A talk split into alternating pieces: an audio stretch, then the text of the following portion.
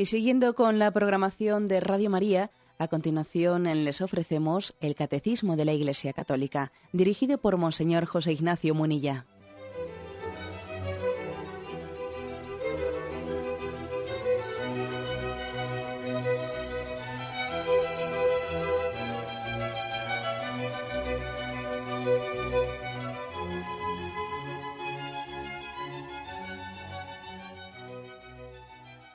Cordial saludo a todos los oyentes de Radio María. Un día más, con la gracia del Señor, proseguimos el comentario del Catecismo de nuestra Madre la Iglesia. Continuamos la explicación de la tercera de las peticiones del Padre Nuestro. Hágase tu voluntad en la tierra como en el cielo.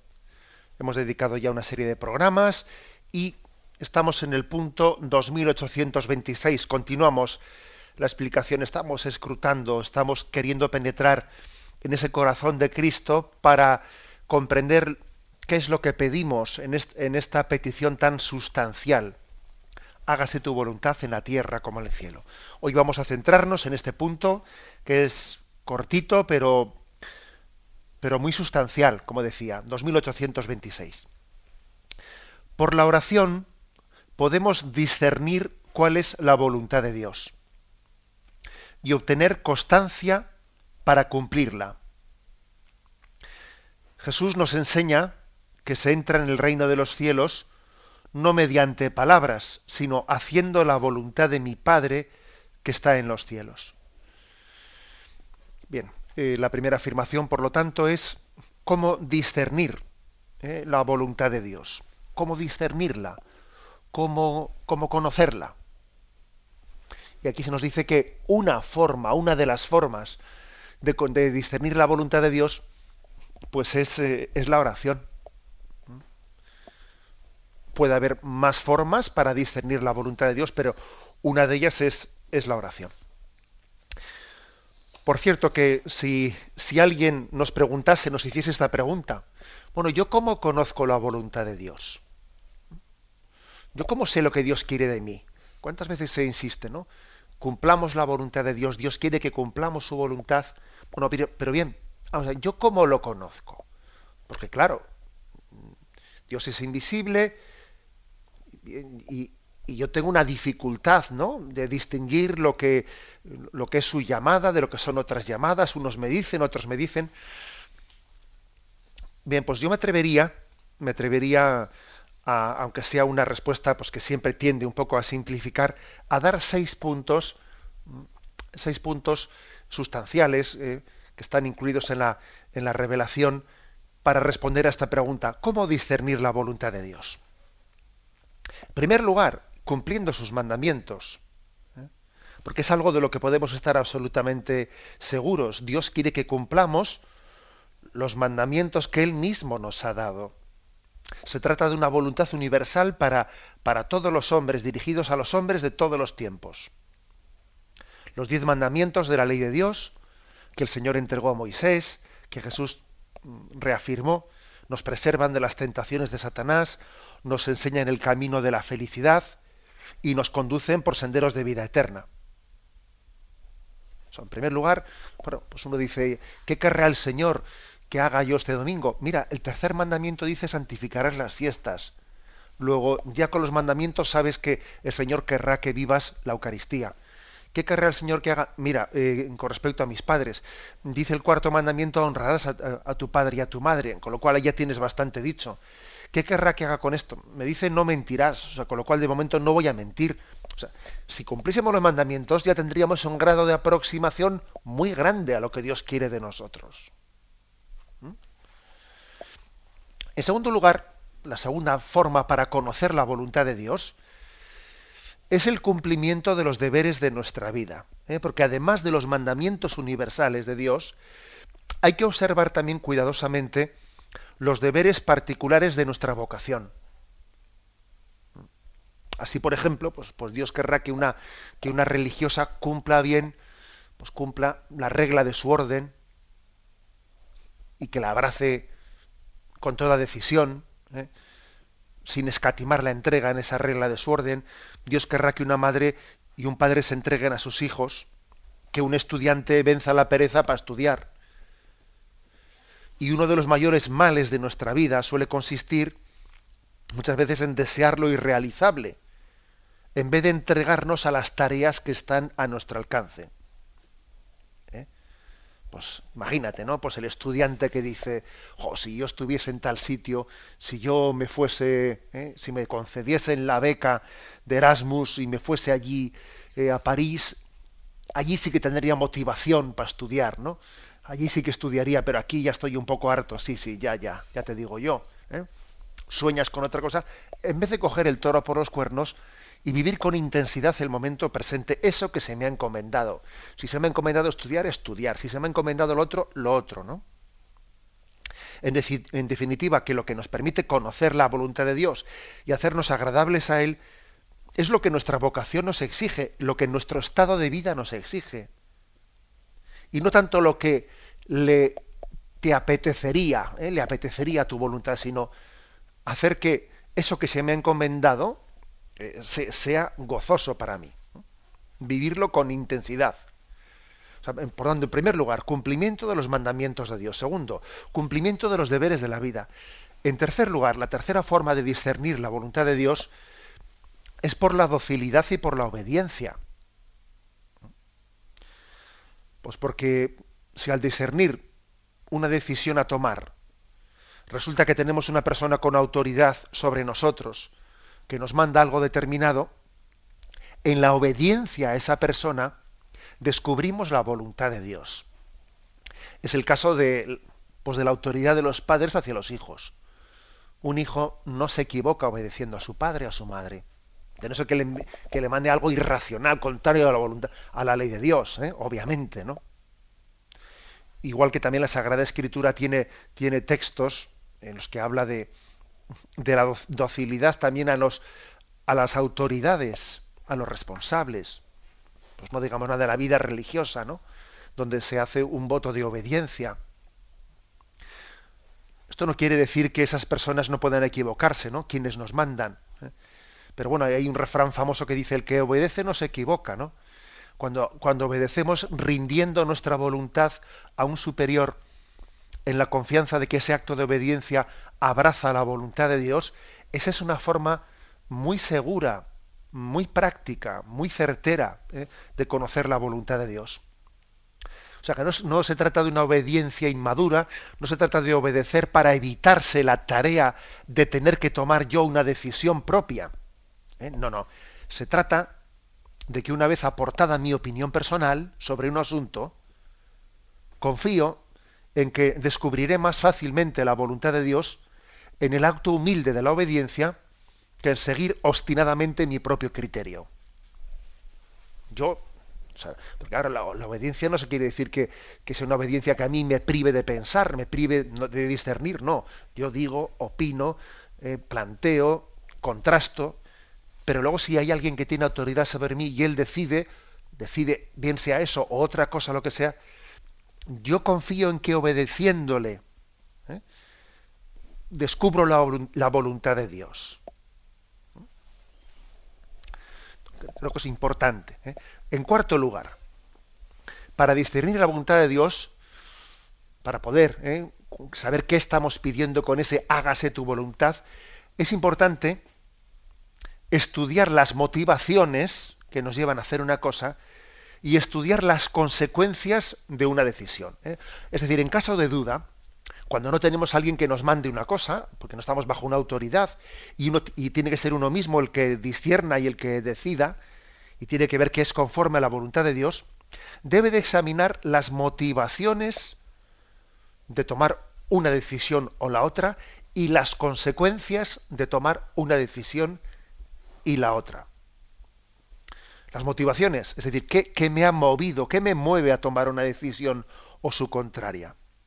En ocasiones hay motivaciones ocultas que tenemos que desenmascarar y por ejemplo uno dice si es que son los es la envidia, son los celos, o sea, estoy tomando yo esta decisión por orgullo, por vanidad, por rencor, por pereza. Y esas motivaciones a veces las solemos disfrazar de razones aparentemente justas. Ah, es que este ya, este siempre, siempre está, eh, siempre está sobreponiéndose, siempre no sé qué. Sí, sí, yo pongo una serie de excusas, pero en el fondo tengo celos hacia Él. Y no nos tenemos que dejar engañar. Cuando tú tienes este tipo de motivaciones mezcladas, de celos, de rencor, de envidia, lo más probable es que ahí no esté la voluntad de Dios. Antes de tomar una decisión, uno tiene que hacer el esfuerzo de purificar todo aquello que proviene del pecado y que, difícil, que difícilmente va a estar la voluntad de Dios mezclada con eso. Eso te dificulta el conocimiento de la voluntad de Dios. Si tus motivaciones no son limpias, no vas a conocer la voluntad de Dios. Déjalo aparcado y no tomes decisiones movido por eso. Y en segundo lugar, además de discernir qué motivaciones tengo, también es qué consecuencias tienen mis decisiones. Por ejemplo, si una decisión en sí misma eh, parece justa, ¿no? Sí, bueno, pues esto es, esto es lo justo, ya, pero yo preveo que va a acarrear unas consecuencias que son negativas, ¿eh? que es peor el remedio que la enfermedad, como se suele decir, ¿no? Habrá que sopesar si hay proporción entre ambas cosas para saber cuál es la voluntad de Dios. ¿Mm? Por ejemplo, yo voy a contar, no sé, querrá Dios que yo cuente, eh, cuente pues un pongamos un, ejemplo concreto, ¿no? Querrá Dios que yo cuente algo que ha sucedido para que yo ponga en, eh, encima de la mesa el pecado que ha cometido una persona. Querrá que yo lo cuente así que se entere todo el mundo que esta persona lo ha hecho. Vamos a ver qué consecuencias se van a derivar de eso. ¿Qué consecuencias se van a derivar? Ya no tiene arreglo y yo lo que voy a conseguir es que esa persona sea odiada, que sea tal. Bueno, y entonces ¿para qué lo hago? ¿Para qué lo hago? ¿Mm? Bien, por lo tanto, para discernir hay que estudiar las motivaciones que me llevan a, eh, que me llevan a elegir algo y las consecuencias de esa decisión. Esa es la cuarta forma de discernimiento. En quinto lugar, quinto lugar, que es quizás un poco lo que hoy el punto de hoy del catecismo se adentra en ello, ahora volveremos, ¿no? Conocer la voluntad de Dios en la oración. En la oración. Dios también nos ilumina su voluntad en la oración. Dios no es sordo, sino que lo que le pedimos le llega a Él. Y Dios no es mudo, se hace entender, se asiembra en nuestro corazón el deseo de su voluntad. En la paz del alma, en la paz de la conciencia, es como un lugar privilegiado para escuchar la voz de Dios, para discernir su voluntad. Dios es un Dios de paz. Por eso todo aquello que, todo aquello en lo que encontramos paz, conocemos la voluntad de Dios. Y por el contrario, todo aquello que nos turba interiormente, que nos roba la paz, entendemos que ahí no está la voluntad de Dios. ¿Mm? Esto San Ignacio de Loyola, en sus reglas de discernimiento, los ejercicios, pues es un auténtico maestro en este tema. Ahora bien, no hay que confundir eh, la paz con la ausencia de problemas. ¿eh? O sea, que, puede ser que Dios nos pida algo que aunque nos dé una paz interior muy grande, sin embargo nos complica la vida. ¿eh? Dios nos puede pedir cosas que nos compliquen la vida, entre comillas, ¿no? En el sentido de que te obliguen a dejar una vida cómoda, a tomar, a tomar opciones que te complican la existencia, ¿no? Pero sin embargo, cuando Dios te da ese don, somos capaces de afrontar problemas con paz y alegría, por encima de dificultades y de sacrificios. Por eso, esto es importante, porque algunos entienden tener paz con no tener ninguna complicación. No, y eso no es así. La paz de Dios, Dios se, se la ha concedido a los santos muchas veces en medio de situaciones muy complicadas. Y también para poder escuchar la voz de Dios en la oración, claro, es muy importante hacer silencio en nuestro interior. Porque si estamos, ¿eh? si no estoy acostumbrado a estar a solas con Dios, si yo no he intentado hacer jamás silencio para escuchar la voz de Dios, ¿eh? eso de que Dios habla en la paz del alma o ¿eh? de tu corazón te suena chino, ¿eh? porque claro, pues porque es que no, no, no tengo esa experiencia. No terminamos de comprenderlo por la sencilla razón de que tenemos un mundo interior lleno de barullo, en absoluto desorden, y nos falta nos falta el ejercicio de quedarnos a solas con Dios. ¿eh? para ver qué es lo que Él sugiere dentro de nuestra alma. por lo tanto, esta quinta forma de discernir la voluntad de Dios es conocer la voluntad de Dios en la oración. ¿eh? Y por último, la sexta forma de, de discernir la voluntad de Dios que me la habéis escuchado muchas veces de una forma u otra forma en este programa, es la aceptación de los acontecimientos de la vida. Porque es que hay veces en las que no se trata de que tomemos una decisión u otra, sino que tenemos que entender que en un acontecimiento que ha ocurrido en nuestra vida y que es inexorable porque no podemos cambiarlo, está presente la voluntad de Dios. Y de lo que se trata es de ver la mano de Dios en, los acontecimientos de la vida.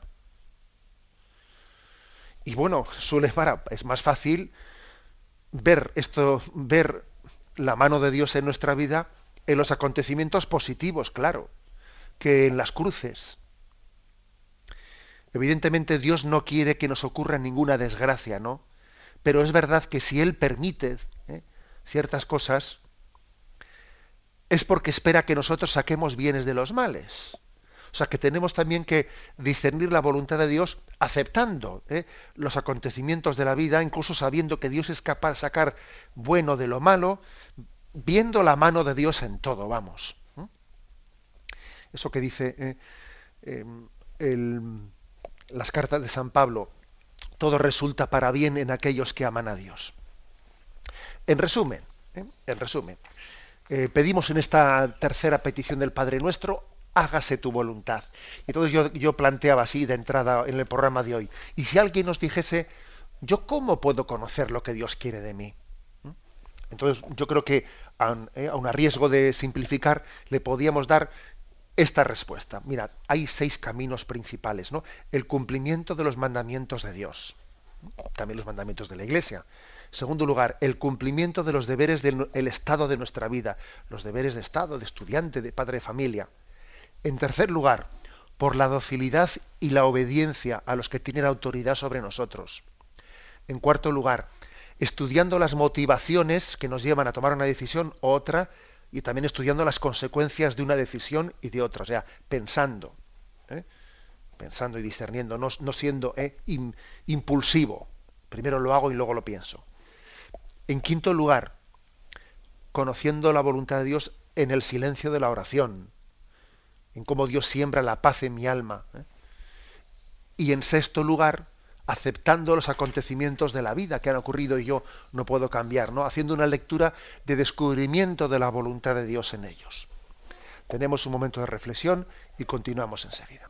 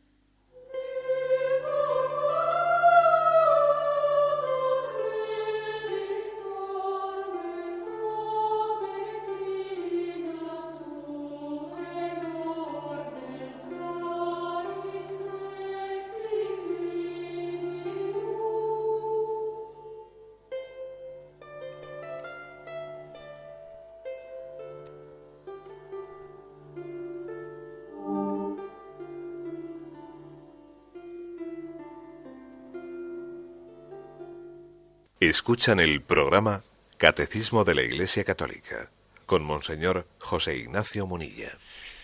Bien, estamos en este punto 2826 en el que se nos dice que por la oración podemos discernir cuál es la voluntad de Dios. La oración es como un foco de luz muy potente. A Dios no le, vamos, no es su estilo jugar al escondite. Dios revela su voluntad a los que la buscan sinceramente. Cuando uno sinceramente quiere, ¿no? descubrir qué es lo que Dios quiere de él, seguro que Dios le da la luz suficiente para conocerlo. Eh, cuando alguna persona te dice, rece usted para que yo conozca lo que Dios quiere de mí, yo le suelo decir, no, bueno, yo te encomiendo, pero estoy totalmente seguro que si buscas esa voluntad con, con sinceridad, ¿eh? vas a ver cómo Dios te la, te la descubre. Bueno, se nos dan algunos textos ¿no? para apoyar esto. Uno es el de Romanos 12.2. Y dice, fijaros qué texto tan potente, dice, y no os acomodéis a este mundo, antes bien, transformaos mediante la renovación de vuestra mente, de forma que podáis distinguir, discernir cuál es la voluntad de Dios, lo bueno, lo agradable, lo perfecto. Es decir, que yo creo que la, la mayor desgracia que le puede ocurrir a un cristiano es el acomodarse a este mundo. Me acomodo, me acomodo a este mundo, ¿no?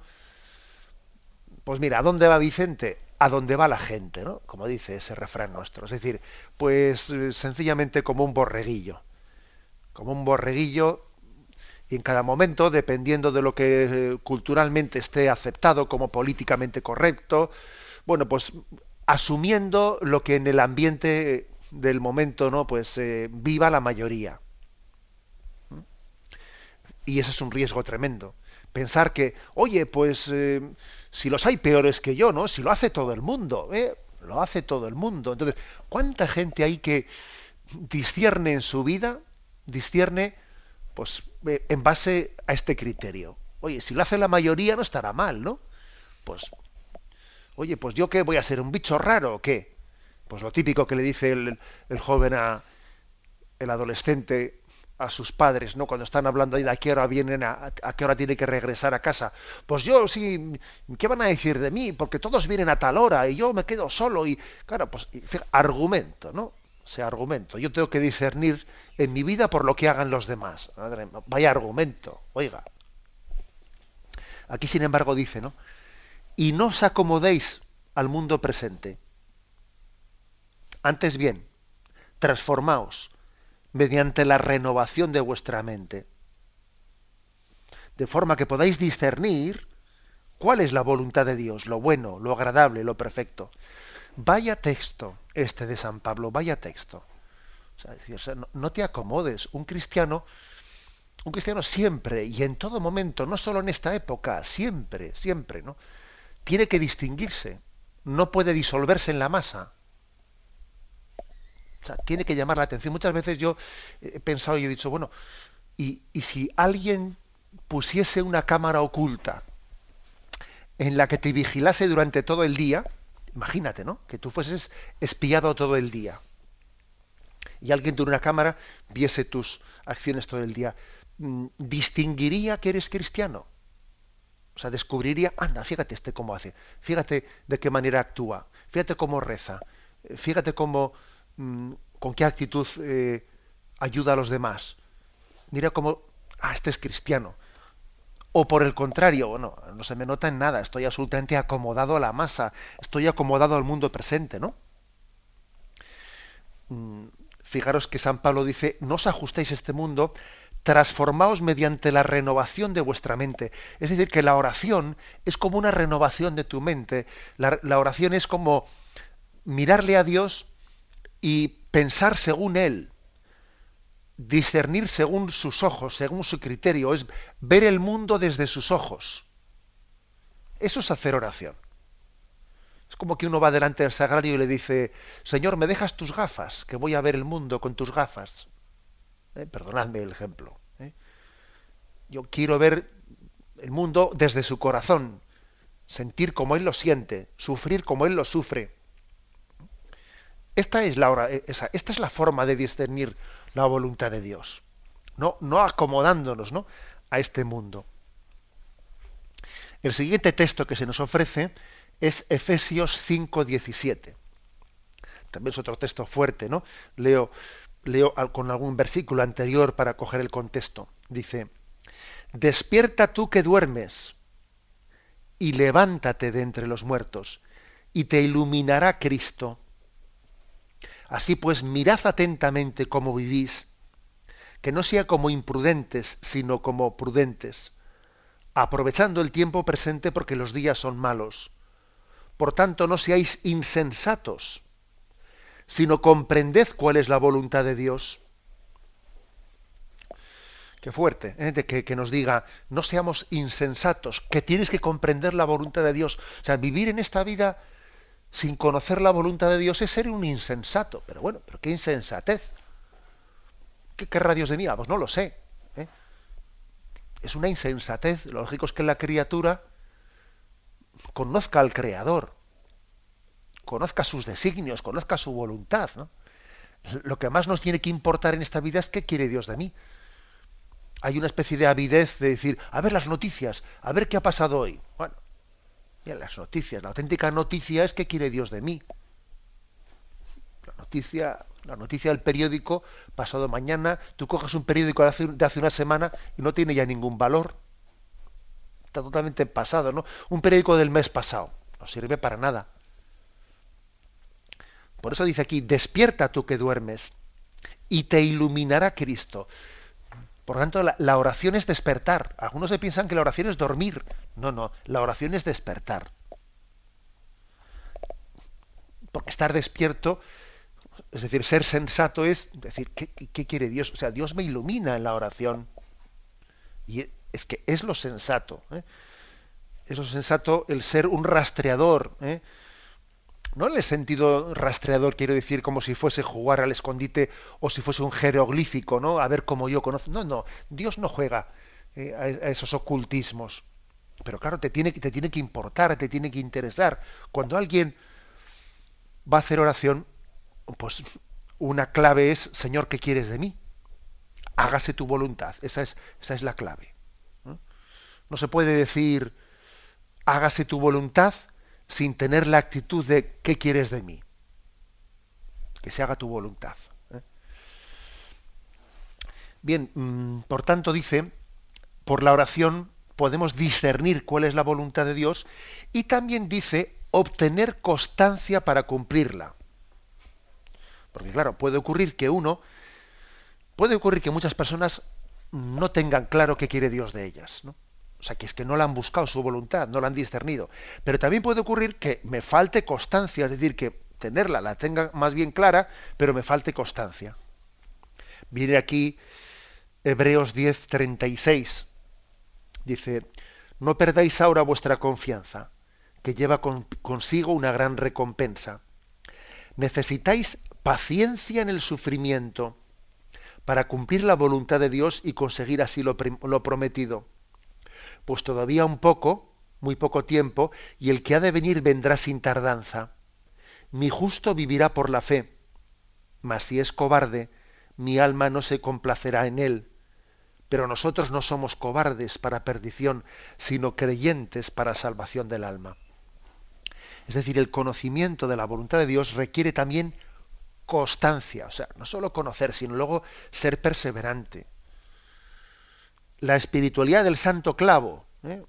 del santo clavo, es decir, mira, me, agarra un clavo ardiendo, ¿eh? a un clavo ardiendo, que es que también eso hay que saber hacerlo. Agárrate un clavo ardiendo que Dios, que Dios te ayudará, te dará la firmeza, te dará la constancia. Necesitáis paciencia en el sufrimiento. Dice la Sagrada Escritura, de muchos es el comenzar, pero de pocos es es verdad, o sea, una de nuestras de nuestros grandes enemigos, pues es la falta de perseverancia, no es la inconstancia, es el, pues el, esa forma tan, pues somos como veletas, como se dice popularmente, ¿no? Nos ilusionamos con una cosa y luego con la siguiente y dejamos la anterior, etcétera, etcétera. Sin embargo, dice aquí, a la hora de motivarnos a la perseverancia, un día sí y el siguiente también, etcétera, ¿no? Dice, mi justo vivirá por la fe.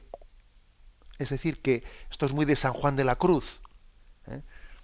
San Juan de la Cruz, eh, su, su, gran mensaje es, mira, agárrate a la fe, agárrate a lo que la fe te ilumina y no te dejes engañar por eh, pues, cantos de sirena. ¿eh? Es que esto, es que lo otro. Mira, agárrate a la fe y con perseverancia en ello. Y no te dejes distraer. El justo vivirá por la fe. Y vivimos de la fe y habrá momentos de sequedad en los que te agarras, pues eso, ¿no? Como, como un, pues como una eh, teja seca en, en pleno mes de agosto, pero, pero me agarro ahí, ¿no? Habrá momentos de sequedad, habrá momentos de gozo, pero vivimos por la fe. No el sentido de que vivamos por el sentimiento, que si en un momento determinado estoy muy, digamos, de, de vacas gordas, pues adelante, pero si estoy de vacas flacas lo dejo. No, no, vivimos por la fe, no por el sentimiento. Que estamos en una época en la que hay una especie de inflación de sentimentalismo. ¿eh? Entonces, si me encuentro, ¿eh? si me encuentro, digamos, anímicamente muy, muy alto, entonces eh, me como el mundo. Y si me encuentro anímicamente bajo, lo dejo todo. No, eso no puede ser. El justo vivirá por la fe. Hoy sí, mañana también. No, será, no puede ser, depende de cómo me encuentre. Ya vamos a ver cómo tengo el cuerpo mañana, ¿no? A ver cómo tengo el cuerpo, ¿no? O sea, yo sigo la voluntad de Dios hoy sí, mañana también. Yo no puedo hacer depender de mi estado de ánimo el seguimiento de la voluntad de Dios. Por lo tanto, aquí eh, se, nos, se nos dice que en la oración Dios nos da el don de conocer, pero que también en la oración Dios nos da el don, la fuerza de la constancia. ¿Eres inconstante? Pues hay que hacer más oración. En la oración vas a obtener la constancia. Ya estás flaqueando, vete delante del sagrario. Claro, es que si cuando flaqueas te pones delante de la televisión, ya sé yo lo que va a pasar. Cuando uno flaquea, tiene que recurrir a la fuente, a la fuente de la perseverancia. Y la fuente de la perseverancia es Cristo. Cristo no es hoy sí y mañana no, sino Cristo es un sí irrevocable, un sí al Padre. Tenemos un momento de reflexión y continuamos enseguida.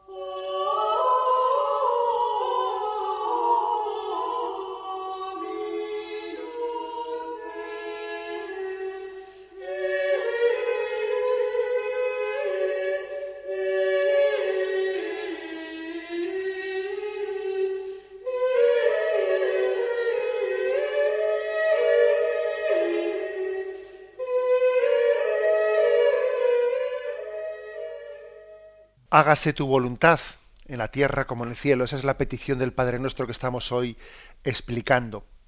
Hemos eh, recurrido a algunos pasajes del Nuevo Testamento en los que se nos insiste en que la oración es el lugar en el que se nos ayuda a descubrir cuál es la voluntad de Dios y, el que obtenemos también la, gracia para ser perseverantes en cumplirla. También podríamos, eh, podríamos apoyarnos en algún pasaje del Antiguo Testamento para entender que, aunque es Jesucristo, es Jesucristo el que nos enseñó plenamente a decir, hágase tu voluntad, ¿eh? luego lo veremos con un poquito más de detenimiento, Jesús es aquel que pronunció en el huerto de los olivos, que no se haga mi voluntad sino la tuya, ya en el Antiguo Testamento tenemos, tenemos algunos mm, pasajes que van preparando, ¿eh? van preparando eh, esa plena convicción. ¿eh? También en el Antiguo Testamento hay una conciencia grande de que la voluntad de Dios es nuestra salvación. Los salmos también nos iluminan en ello. Por ejemplo, tres, mm, tres mm, textos bíblicos. Uno es el de, el de Job, el famoso desnudo salí del seno de mi madre y desnudo volveré a él. El Señor me lo dio y el Señor me lo quitó. Bendito sea el nombre de Dios. Esta expresión de Job, bendito sea el nombre de Dios, que sea la voluntad de Dios, ¿no? Es curioso, es muy hermosa, es muy hermosa porque es como una forma de decir, un sinónimo, ¿no? En vez de decir que, que sea lo que Dios quiera, bendito sea el nombre de Dios. Él sea bendito. Yo confío en Él. ¿eh? Confío en Él. Y esa expresión de bendecir a Dios para decir que sea tu voluntad, bueno, bendito sea Dios. ¿eh? Tengo yo algún conocido que tiene esta muletilla pues muy cristiana, ¿no? La muletilla ¿eh? de decir, bueno, bendito sea Dios, lo que Él quiera. Ha ocurrido tal cosa. Bueno, bendito sea Dios, confiamos en sus caminos. Bendecir el nombre de Dios. Bien es cierto, fijaros bien, bien es cierto, que puede ocurrir que uno diga una de estas expresiones, que sea lo que Dios quiera, ¿eh? O bendito sea Dios, lo diga un poco mm, de boquilla, como se dice, lo diga de boquilla, como le pasó a Job, ¿eh? que Job también lo dijo de boquilla, porque luego le vino la crisis, ¿no? Bueno, el Señor me lo dio, el Señor me lo quitó. Bendito sea el nombre de Dios. Lo dijo, pero luego le vino el bajón, como se dice. Y se reveló frente a Dios, ¿no? Entonces, claro, la clave está no en decir únicamente una palabra, porque a veces decimos la palabra con los labios, pero claro, de allá que existencialmente, ¿no? Existencialmente uno pronuncie el sí quiero, mm, bueno, supone a veces una especie de tormenta interior. El otro día os voy a decir que ¿eh? y le mando un saludo afectuosísimo y cariñoso, que una oyente de este programa me envió un correo y bueno, pues dentro de, esa posibilidad de guardar toda la, discreción y, el anonimato, también lo, lo, comparto con vosotros porque así me lo decía ella. Y bueno, pues era una persona oyente de este programa que muchas veces había pronunciado pues el no al aborto, el sí a la vida, etcétera, etcétera, ¿no? Y me decía ella en un correo electrónico, pues me decía que, que le habían dado el resultado de su embarazo diciéndole que el hijo que espera pues tiene síndrome de Down y que había tenido una especie de revolución interna ella pues muy fuerte que se había sorprendido de sí misma porque ella pensaba que ese tema lo tenía clarísimo no que tenía clarísimo el respeto a la vida pero claro al ocurrirle a ella a ella pues había entrado en una especie de tormenta interior que se había sorprendido de sí misma, se había, mm, se había impresionado por ver que ella tenía dudas, ¿no? Tenía dudas de qué, hago, qué no hago, que pasaba noches sin dormir diciendo, se le pasaba por la mente el poder, el, el poder acabar con su hijo, ¿no?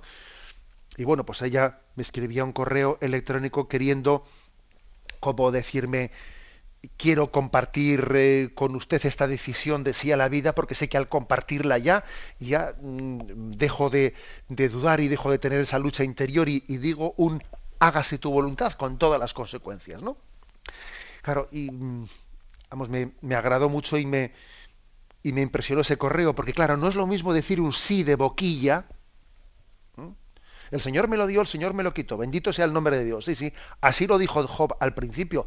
Pero luego le vino la tormenta interior. Y cuando finalmente, después de haber sobrepasado la tormenta interior, Job volvió a decir, bueno, confío en Dios, esa segunda vez es la auténtica. Esa segunda vez es la auténtica. ¿eh? es decir, que mm, también la historia de la salvación, la Sagrada Escritura nos demuestra que decir hágase tu voluntad eh, supone una lucha interior, ¿eh? supone toda una purificación interior para que sea dicho con, con nuestra vida, con nuestra existencia entera y no únicamente de boquilla.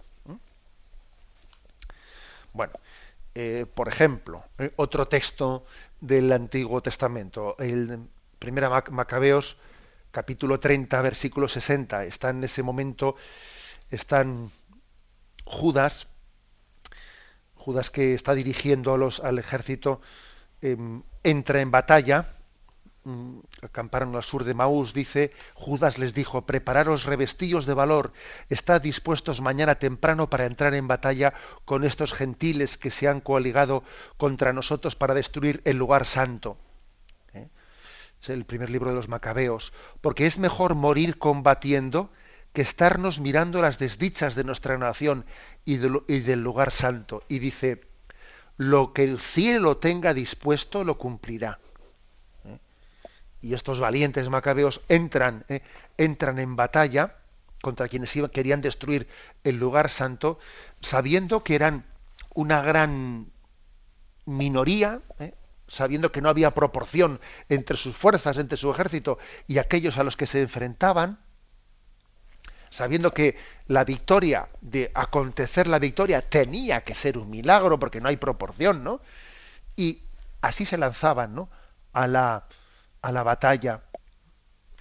Ese, quiero decir que pronunciar el hágase la voluntad de Dios, o como dice aquí Judas el Macabeo, lo que Dios tenga dispuesto, eso lo cumplirá. Hay un salmo que dice, fiado en ti me meto en la refriega, confiado en ti asalto la muralla. ¿Eh? Imaginaros lo que es el pavor que tiene que dar, ¿no? Pues estar metido en una guerra, en una guerra en la que hay refriegas, en la que caen personas muertas a tu derecha, a tu izquierda, dice el Salmo, fiado en ti me meto en la refriega, confiado en ti asalto, asalto la muralla. Mm, es decir, que pronunciar el hágase tu voluntad ¿eh? supone también vencer nuestros miedos, supone vencer nuestras cobardías. Y por último, me refiero a otro texto del Antiguo Testamento que es la primera carta, primer libro de Samuel. ¿eh? ¿Os acordáis ese famoso texto donde se habla que el niño Samuel servía a Yahvé a las órdenes de Elí y que cierto día pues estaba Elí acostado en la habitación y en la habitación de al lado Samuel, que estaba dormido, pues escuchó la voz de Dios que le llamaba Samuel, Samuel. Él respondía, estaba aquí, estoy aquí, y pensando que era su maestro, Elí, el que él le llamaba, iba a la habitación de al lado y me has llamado, no, yo no te he llamado, vuelve a acostarte y vuelve a acontecer, vuelve a acontecer, hasta que Elí se da cuenta de que ese niño está siendo llamado por Dios y le dice, mira, si te vuelve a llamar, si te vuelve a llamar, tú responde y dile, aquí estoy, Señor, porque me has llamado. Y así, así se le responde, eh, y de esa manera ¿eh? El, profeta le dice a, Samuel, ¿qué es lo que te ha dicho? ¿Eh? No me ocultes nada. Dice que Dios te haga esto y añada esto otro si me ocultas una palabra de lo que te he dicho. Entonces Samuel le manifestó todo sin ocultarle nada. Y Elí le dice, esta es la frase clave, Él es Yahvé, que haga lo que bien le parezca. ¿Mm? De nuevo es una manifestación de hágase tu voluntad. Dios, Dios te ha llamado, tú le has dicho, heme aquí porque me has llamado, y el consejo es, Él es Dios, que haga lo que bien le parezca. O sea, confía plenamente en Él. Confía en su llamada. ¿eh? una vez que eres consciente de que Dios ha puesto los ojos en ti, ahora no dudes, no dudes de a ver qué me va a decir, a ver qué me va a pedir. Es que mira que si me pidiese, mira que si no sé qué, mira que si, o sea, es decir, no, escatimes, no, no pongas límites a la voluntad de Dios. ¿eh? Dicho de otra manera, ¿eh? con una frase clara, no pongas límites a la voluntad de Dios. No se puede rezar bien el Padre Nuestro poniéndole límites. Bueno, que Dios me pida lo que sea, pero que esto no me lo toque. Que Dios, que sea lo que Dios quiera, pero este asunto, no, mira, así no se reza el Padre Nuestro. Así no se reza el Padre Nuestro. Si tú dices hágase tu voluntad, es hágase tu voluntad, es en todo, es, es imponer un límite, ¿no? Que no me toque en el tema ese del dinero, que no me toque en lo otro. Tengo este vicio, esto que no me lo pida, que me lo quiten. No, mira, entonces no digas hágase tu voluntad. ¿eh? Podrías decir, si no, más bien, no para ser sincero, hágase tu voluntad siempre y cuando coincida con la mía. Deberías de decirle eso. Si estás rezando, ¿eh? En autenticidad, pero obviamente eso no, así no se puede rezar, ¿no? Por lo tanto, esta frase de, eh, de Primera Samuel, Él es Yahvé, que haga lo que bien le parezca. Él sabe más que yo. Dios sabe más. Dios sabe más que tú. Luego, tienes que firmarle ese cheque en blanco a Dios. Y Él lo rellenará y Él escribirá lo que tenga que escribir. Bien, tenemos el tiempo cumplido, damos paso a la intervención de los oyentes. Podéis llamar para formular vuestras preguntas al teléfono 917 107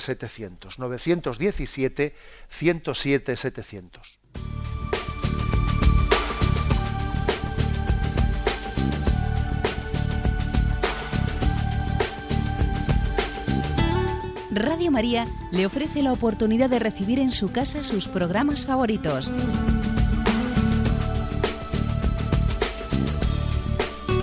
Ahora lo puede hacer a través de nuestra página web www.radiomaria.es o bien llamándonos al 902 500 518. 902 500 518. Pídanos el programa que más le interesa en cualquiera de sus emisiones, especificando el día y la hora que lo ha escuchado.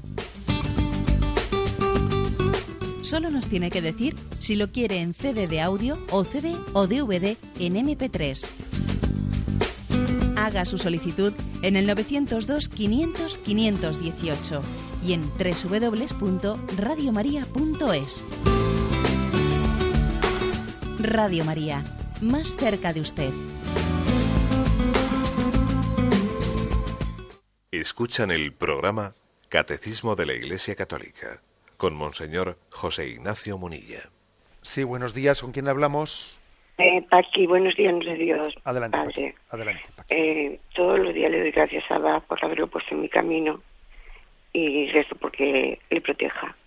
Mi pregunta es, ¿por qué yo soy estoy mm, vigilante a mi comportamiento, al comportamiento de los demás, por si puedo porque pienso que es mi obligación, mi deber, tanto mm, ver lo bueno como lo que yo veo malo, porque cuando resalto una cosa buena que viene de, pues en concreto del párroco, de la parroquia, eh, está bien cuando yo en la intimidad a alguien, y yo sé que no va a salir de esa persona, le hago un comentario en cuanto a algo que yo considero que no está obrando, Mm, en cuanto que, no es que a mí me, no me parezca bien en cuanto a, los evangelios, porque le llaman que yo estoy haciendo juicios. Yo no hago ningún juicio, hago una observación simplemente. Yo no soy nadie para juzgar, que Dios le juzgue, pero yo digo lo que veo, no lo digo, no lo digo, no, no, no lo digo al mundo, lo digo en la intimidad a una amiga que sé que no lo va a contar. De acuerdo, bien. Mire, lo que plantea es delicado, ¿eh? es delicado. Porque claro, cuando alguien dice, no juzguéis y no seréis juzgados, cuando dice el Señor, quiero decir, ¿no? ¿A qué se refiere? Se refiere a que nosotros estamos viendo el actuar del prójimo, pero también podemos estar juzgando al prójimo. Es decir, estamos no solamente discerniendo si lo que esta esta acción es objetivamente buena o objetivamente mala, sino que estamos juzgando las intenciones de una persona, mira qué mala intención ha tenido, mira qué envidioso es, mira qué tal, es decir, la clave está en que nosotros discernamos entre el bien y el mal sin juzgar interiormente a las personas. Esto no es tan sencillo. ¿eh? No es tan sencillo, es muy fácil que discerniendo entre el bien y el mal entremos en el juicio interior.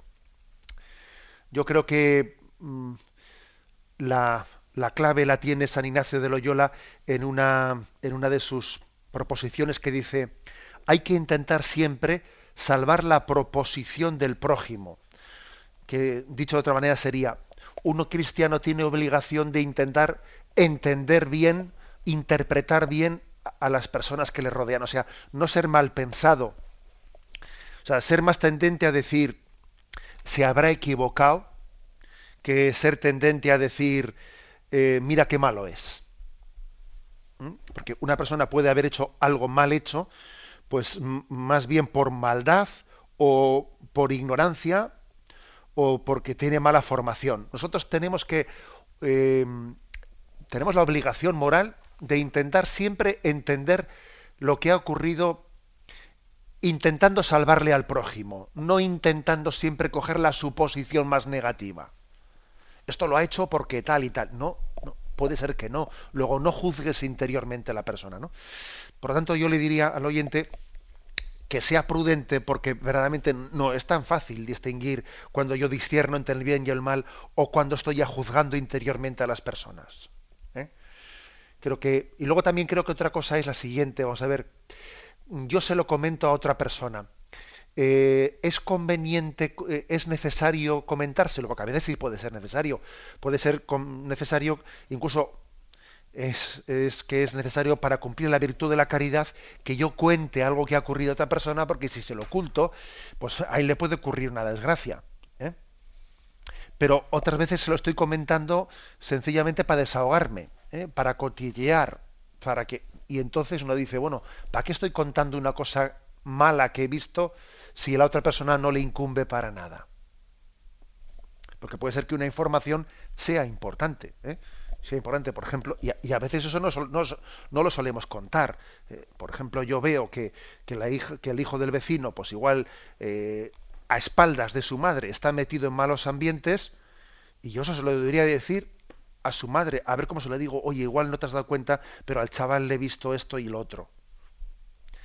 Y, a veces no, no se lo dices a la persona interesada y lo estás diciendo por la espalda a los otros y a los otros, ¿no? Por lo tanto, también hay que discernir ¿qué me lleva, o sea, qué me lleva a contar una cosa negativa a otro? ¿Es la búsqueda del bien o es mi desahogo por cotillear? ¿Mm? De acuerdo. Vamos a dar paso al siguiente oyente. Buenos días. Sí, buenos días. Adelante, sí. Eh, para felicitarlo por su programa y porque nos aclara muchas cosas. Eh, yo quiero hacer una pregunta, aunque es, no es hoy no es el tema, sino que ayer, mm, por casualidad, vi un programa y hablaron del bautizo, entonces me interesó a ver qué decían. Hubo mucho debate, mucha gente que ignorante en la fe y en las cosas de la iglesia dijeron, hubo mucho debate ahí, entonces hubo una que dijo, eh, si uno bautiza a los niños, cuando crezcan, ellos si quieren se quitan el bautizo. Entonces yo quiero saber si eso en realidad es verdad, de que uno cuando ya está grande quiere quitarse el bautizo. Yo eso es primera vez en mis tantos años que tengo que escucho. Y otra cosa también que también ahí debatieron y dijeron, como siempre hablan de, de Papa, que, que él está lleno, que las paredes están llenas de oro, que yo no sé qué. Por favor, eh, explíquenos eso, que yo sé que, yo, yo entiendo y sé que eso no es así, pero hay mucha gente ignorante en eso. Por favor, muchas gracias. De acuerdo, sí. Bueno, yo lo que observo es que en ese tipo de debates televisivos, etcétera, eh, se, se suele mostrar claramente el anticlericalismo y el laicismo tan agresivo que, que, existe en nuestro ambiente y también mezclado con la ignorancia. ¿eh? Mezclado con la ignorancia. Vamos a ver, cuando uno, uno puede borrarse de su bautismo, no, tal cosa no se puede hacer. El bautismo marca una huella en nosotros, indeleble, e incluso aun, en la hipótesis de que una persona, eh, pues en su madurez, por ejemplo, apostatase de su fe, que a veces ocurre, ¿no? Que hay algunas personas que escriben una carta a la Iglesia Católica y diciendo que quieren apostatar de su fe, es decir, que quieren rechazarla. Bueno, pues la Iglesia tomará nota de esa decisión de esa persona, pero la Iglesia no puede decir que esta persona no está bautizada, no puede arrancar su página del bautismo, no, porque entre otras cosas es un hecho histórico, es un hecho histórico y si esa persona que ha apostatado, que eh, que ha dicho quiero que conste que yo he dejado de ser cristiano, que yo no me considero cristiano, ¿no? Esa persona que ha apostatado, si más tarde se arrepiente y vuelve a la iglesia, no tiene que volver a bautizarse porque ya estaba bautizado, ¿no? O sea, cuando uno es hijo, no puede dejar de ser hijo. Se es hijo para siempre, ¿no? Se puede ser un hijo pródigo, un hijo fuera de casa, un hijo que, bien, bien, lo que quieras, pero no se puede, eh, el, bautismo, digamos, eh, marca en ti una huella de ser hijo de Dios que queda para siempre. ¿eh? Eso es lo primero. Con respecto a lo segundo, el tema de que como cuántas veces no pues se, suele hacer referencia, mira, el Papa vive entre oro, vive entre no sé qué. yo creo que hay también una ignorancia muy grande. Eh, todos somos conscientes de que la Iglesia tiene un patrimonio, un patrimonio artístico fruto de que también en determinados siglos, pues todos los artistas, ¿no? O sea, la Iglesia ejerció el mecenazgo con todos los artistas, ¿eh? Porque sencillamente porque los estados se dedicaban a las guerras y se dedicaban a otra cosa y no tenían ni ministerio de cultura ni ministerio de, nada. ¿eh? O sea que también hay una razón histórica por la que la Iglesia tiene un patrimonio artístico pues en el Renacimiento, eh, etcétera, etcétera. ¿eh? Y yo creo, y yo creo que en el fondo ese patrimonio artístico, aparte de ser un patrimonio de la humanidad que está para disfrute de todos, como puede ser, por ejemplo, pues, toda, eh, pues todo lo que es el Vaticano, los museos vaticanos, etcétera, que están expuestos a los ojos de todo el mundo, es también, entre otras cosas, una de las formas de sostenimiento de los gastos de la Iglesia. ¿eh? Porque si la Iglesia, ese tipo de patrimonio, se, deshiciese de él y fuese a manos de algunos jeques árabes o no sé quién lo iba, lo iba a comprar, ¿no?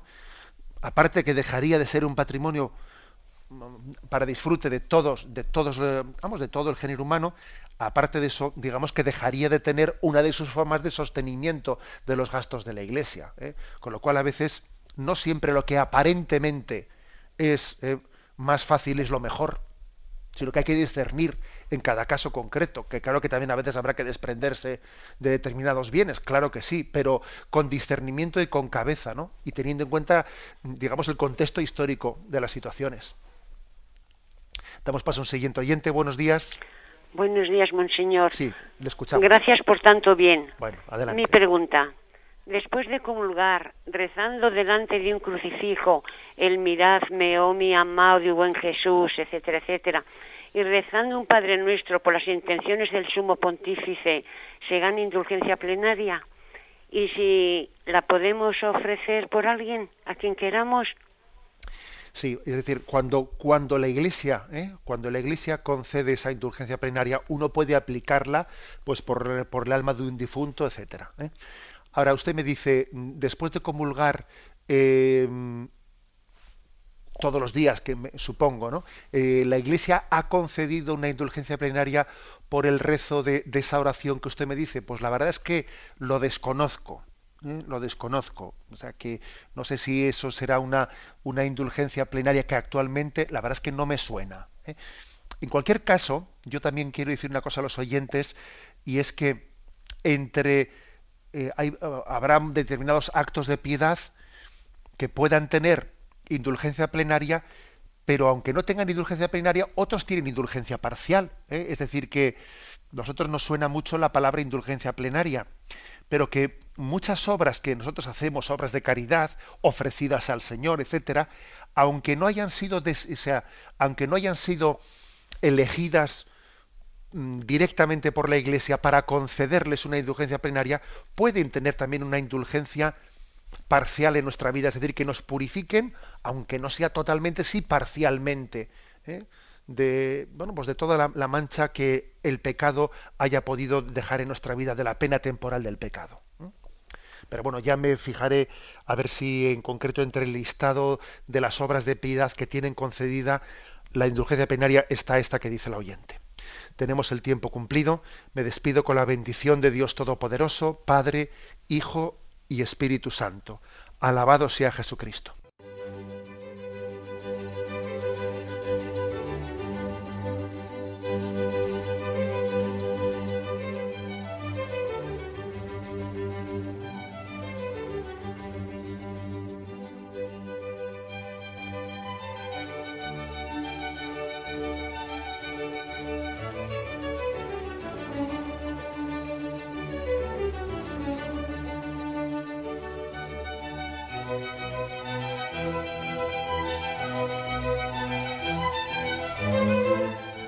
Han podido escuchar en Radio María el Catecismo de la Iglesia Católica, dirigido por Monseñor José Ignacio Munilla.